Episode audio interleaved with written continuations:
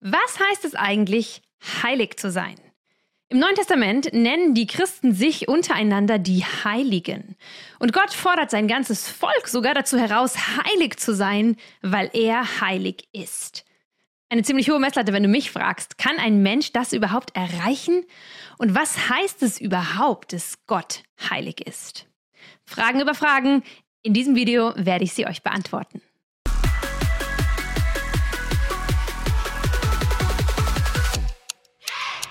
Welche Bedeutung hat das Wort heilig für dich?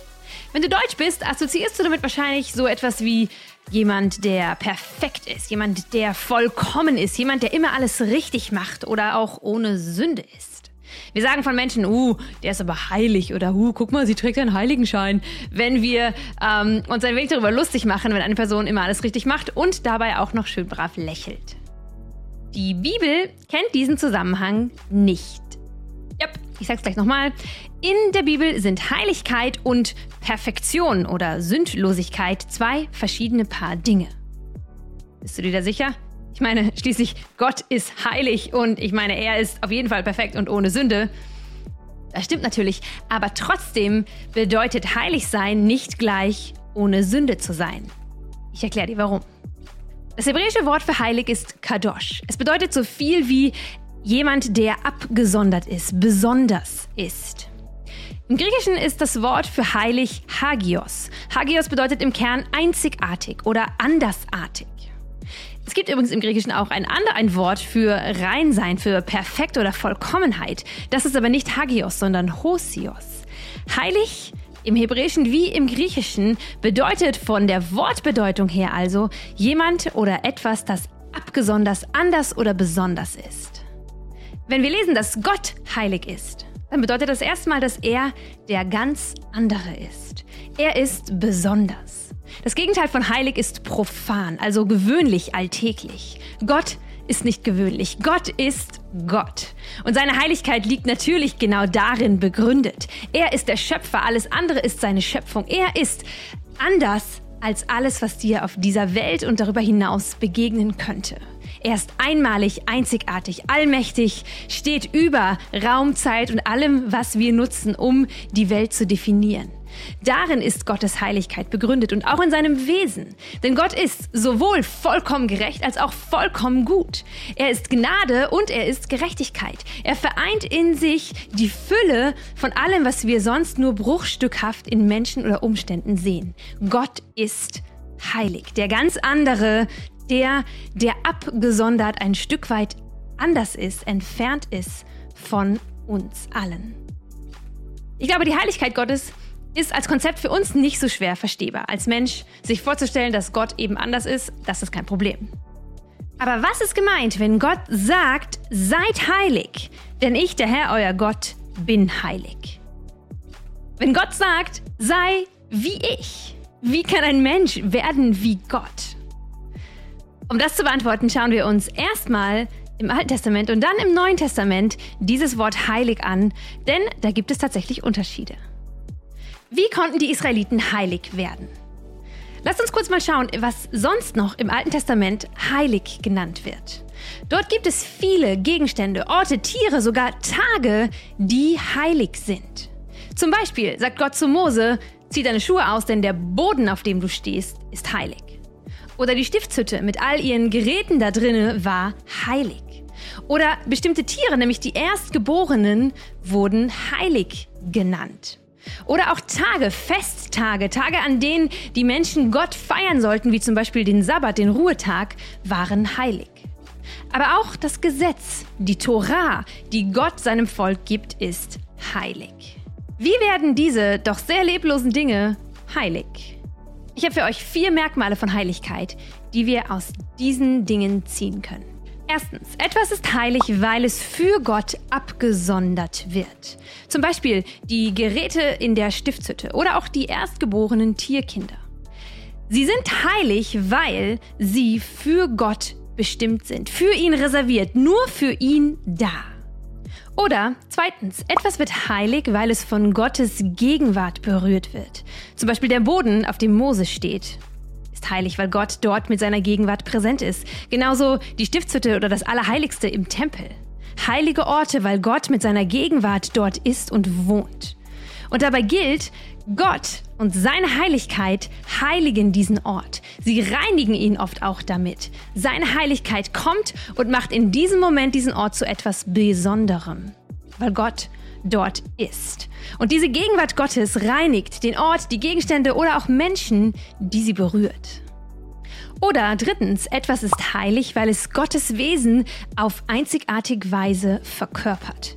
Zum Beispiel ist der Sabbat heilig, weil Gott selbst am siebten Tag seiner Schöpfung geruht hat, sollen alle anderen Menschen ruhen.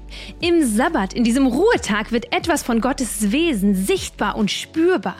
Deswegen ist dieser Tag heilig. Und schließlich ist das heilig, viertens, wodurch Gott wirkt. Sein Gesetz ist heilig. Sein Gesetz, das ist sein Wort. Und weil Gott, indem er ausspricht, Dinge in Existenz spricht und weil er, indem er Dinge ausspricht, wirksam wird, ist dieses Wort, diese Worte, die er ausspricht, heilig. Genauso ist auch sein Geist, der Heilige Geist, weil er durch seinen Geist hier auf der Erde wirkt und präsent ist. Sein Wort, sein Geist, beides ist heilig, weil es Gott in sich trägt und Gott dadurch wirksam wird. Wenn wir uns diese vier Aussagen anschauen, dann merken wir ganz schnell, Heiligkeit kommt von Gott. Es ist wie ein Virus, aber ein gutes, das sich überträgt, das dort, wo es hineinkommt, Raum einnimmt und alles andere verdrängt und das, was geheiligt werden soll, für Gott in Anspruch nimmt. Und das bedeutet, Heiligkeit ist ein Transfer.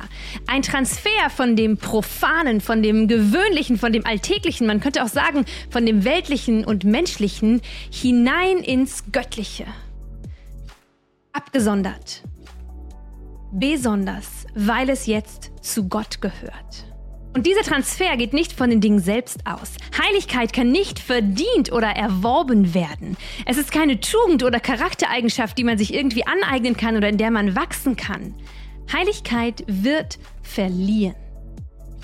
Was heißt es nun für das Volk Israel, wenn Gott zu ihnen sagt, ich bin der Herr euer Gott, darum heiligt euch und seid heilig, weil ich heilig bin. Dieselben vier Aspekte, die wir gerade schon gesehen haben, treffen auch auf Israel zu. Erstens, es wird heilig gesprochen von Gott. Gott erwählt Israel als sein Eigentum. Paradox, weil die ganze Welt ja eigentlich ihm gehört. Aber er sagt, obwohl die ganze Erde mir gehört, habe ich doch euch erwählt, auserwählt, heilig zu sein vor allen anderen Völkern und Nationen. Ihr seid mein. Ich erwähle euch, dass ihr für mich ein besonderes, abgesondertes Volk, anders von allen anderen Völkern seid. Zweitens, es wird heilig, weil es von Gottes Gegenwart berührt wird, beziehungsweise in der Nähe von Gottes Gegenwart lebt. In der Wüste lebt Gott oder geht Gott mit dem Volk, im Zelt der Begegnung, in der Stiftshütte oder auch später im Tempel. Israel ist der Ort, den Gott sich auf der Erde ausgewählt hat, um dort mit seiner Gegenwart zu sein. Und weil er dort ist und er heilig ist, muss auch dieses Volk, dieser Ort, dort, wo er eben ist und wohnt, heilig sein. Seine Heiligkeit überträgt sich. Drittens, Israel wird heilig, weil es Gottes Gesetze befolgt. Dabei ist das Gesetz nicht etwas, was gegeben ist, um sie zu versklaven, sondern die Torah wird auch als der Weg des Lebens beschrieben. Gottes Gesetze sind gut und wer sie befolgt, spiegelt sein Wesen wider. Gottes Gesetze, wenn Israel sie befolgt, dann sondern sie sich automatisch ab von allen anderen Völkern. Denn niemand in ihrem Umfeld hat Gesetze bekommen, die beispielsweise Frauen, Kinder, Sklaven, Tiere oder auch die Fremden im Land schützen. Wer Gottes gute Gesetze lebt, der lebt das ganz andere. Er lebt heilig. Er lebt, wie Gott es wünscht und möchte. Und daraus heraus ergibt sich, dass sein Wesen durch ihn wiedergespiegelt wird und er heilig ist. Und schließlich viertens, es wird heilig, weil Gott durch das Volk wirkt. Gott hat bereits zu Abraham gesagt, durch deinen Samen sollen alle Geschlechter auf dieser Erde gesegnet werden. Durch Israel sollen alle Menschen sehen, wer Gott ist. Und das wird zu einem Segen für die Menschheit. Das ist das eine, aber das andere ist, dass ultimativ durch Israel ja der Messias kommt. Er wird geboren und er ist die Antwort für die gesamte Menschheit, wie sie zu Gott kommen können. Und dabei fällt Israel eine doppelte Rolle zu. Sie sind gleichzeitig Erzeuger und Mörder des Messias. Das Volk, dem Gott sich verschrieben hat, das er erwählt hat, das er ausgewählt hat als Objekt seiner Liebe, ist das Volk, das ihn am härtesten betrügt. Aber nur indem sie ihn so betrügen, kann der Messias zum Segen für alle werden. Die, die er liebt, verletzen ihn auch am meisten. Sie sind heilig, weil Gott durch sie in all dem wirkt. Wir können also sehen, die Heiligkeit Israels drückt erstmal keine Eigenschaft aus, wie sie sind ohne Sünde, sie sind perfekt, sie befolgen alle Gebote, sondern es ist die Beschreibung einer einzigartigen Beziehung zu Gott. Israel ist heilig, weil Gott Israel erwählt hat, sein Eigentum zu sein, weil er mit seiner Gegenwart unter ihnen lebt und weil er durch sie wirksam ist. Machen wir einen Sprung ins Neue Testament. Denn obwohl Israel heilig war, hat es sich ja nicht immer äh, besonders heilig verhalten. Im Gegenteil, es ist immer wieder aus dem abgesonderten Status zurück in die Welt gegangen, hat andere Götter angebetet und hat alle möglichen Sünden begangen und hat sich nicht als das besonders heilige Volk Gottes erwiesen. Nichtsdestotrotz hat Gott seine Erwählung nicht zurückgezogen. Israel ist immer noch das erwählte, das heilige Volk Israels, denn ihre Heiligkeit kommt nicht aus ihren Taten, sondern aus der Tatsache, dass Gott sie erwählt hat. Aber Gott hat nun diese Erwählung ausgeweitet. Der alte Bund und damit verbunden das Gesetz am Sinai galt nur Israel. Aber der neue Bund gilt nun allen Menschen, die sich von Gott erwählen lassen. Und diese Erwählung macht Gott deutlich, indem er seinen eigenen Sohn auf die Erde schickt.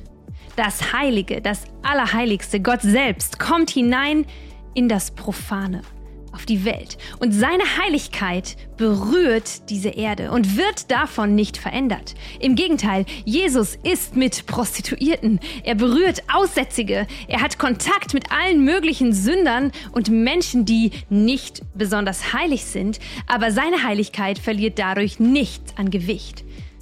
Als der einzige heilige Mensch, der seine Heiligkeit in Vollkommenheit gelebt hat, denn Jesus war tatsächlich ohne Sünde, stiftet er den neuen Bund. Kennzeichen dieses neuen Bundes ist es, dass wir ein neues Herz und einen neuen Geist bekommen und dass sein Wort, sein Gesetz nun in unser Herz geschrieben ist.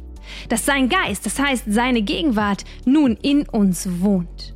Also kein Tempel mehr, kein Allerheiligstes, kein Vorhang, keine heilige Distanz zwischen Gott und Mensch, sondern vollkommene Nähe.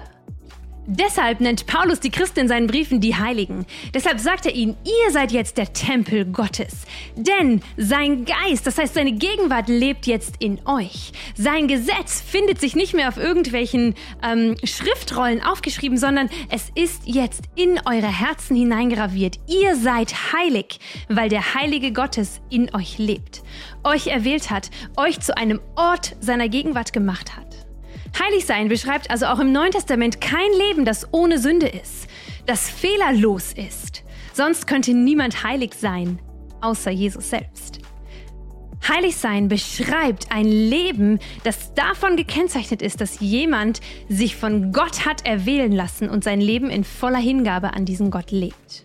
Paulus schreibt deshalb, ich habe euch vor Augen geführt, wie groß das Erbarmen Gottes ist. Das heißt, mit Jesus vor Augen, der sich für uns hingegeben hat ist die einzig angemessene Antwort, dass wir auch unser Leben hingeben und es als heiliges Opfer für Gott darbringen. Das soll unser Gottesdienst sein. Ein Leben in Hingabe an Gott mit dem Stempel sein Eigentum. Heilig. Und wer heilig ist, der lebt auch heilig. Hier schließt sich der Kreis. Auch in diesem großen Thema Heiligung entdecken wir wieder, dass unsere Identität unser Handeln bestimmt, nicht andersherum. Heiligkeit kannst du dir nicht verdienen. Du kannst auch in Heiligkeit nicht wachsen. Heiligkeit wird dir gegeben, zugesprochen von Gott, und es bewirkt in dir, dass du heilig lebst. Für Christen ist es dieses Bild, dass wenn wir Jesus annehmen als unseren Retter, in seinen Tod hinein getauft werden und mit ihm auferstehen, das ist der Moment, in dem wir heilig werden, wo wir eins werden mit ihm, wo sein Geist in uns kommt, in uns lebt. Es ist dieses Bild, was Paulus benutzt, dass wir ein neues Gewand bekommen, dass wir in strahlend weiße Kleider gekleidet werden. Das sind nicht unsere Kleider, das ist nicht unsere Heiligkeit, nicht wir sind heilig, sondern er ist heilig und er gibt uns Anteil an dieser Heiligkeit. Und jetzt steht über unserem Leben, dass wir Eigentum Gottes sind, dass wir abgesondert sind von dieser Welt, in dieser Welt, aber nicht von dieser Welt. Und dass wir in dieser Welt ein Leben leben, das dem heiligen Gott entspricht seine Heiligkeit in uns. Dieses ganz andere, dieses ganz andere Denken, diese ganz andere Herangehensweise an Menschen, diese ganz andere Liebe und diese ganz andere Gerechtigkeit, die wir so in keinem Menschen finden, all das lebt jetzt in uns und es kommt oder sollte herauskommen aus allen Poren unseres Körpers. Wir sind heilig, weil er heilig ist. Wir leben heilig, weil er in uns lebt. Ich hoffe, ich konnte dir dieses große heilige Thema ein bisschen näher bringen. Vielleicht war was dabei, was du so noch nie gesehen hast oder ein Gedanke, den du bisher nicht mit Heiligkeit in Verbindung gebracht hast. Wie immer interessiert mich absolut, was ihr denkt und deswegen schreibt es ruhig hier in die Kommentare oder kontaktiert mich auf Facebook oder Instagram. Dass wir dem heiligen Gott so nahe kommen dürfen, ist für mich immer wieder unfassbar unglaublich und ein großes Geheimnis. Ein Schlüssel zu diesem Geheimnis ist die Tatsache, dass Jesus uns erlaubt hat, diesen heiligen Gott als Vater anzusprechen. Und darum geht es im nächsten Video, nächsten Mittwoch. Und ich hoffe, du schaltest wieder ein. Es wird um Gottes Vaterschaft gehen und schlussendlich deshalb um unsere Kindschaft. Bis dann.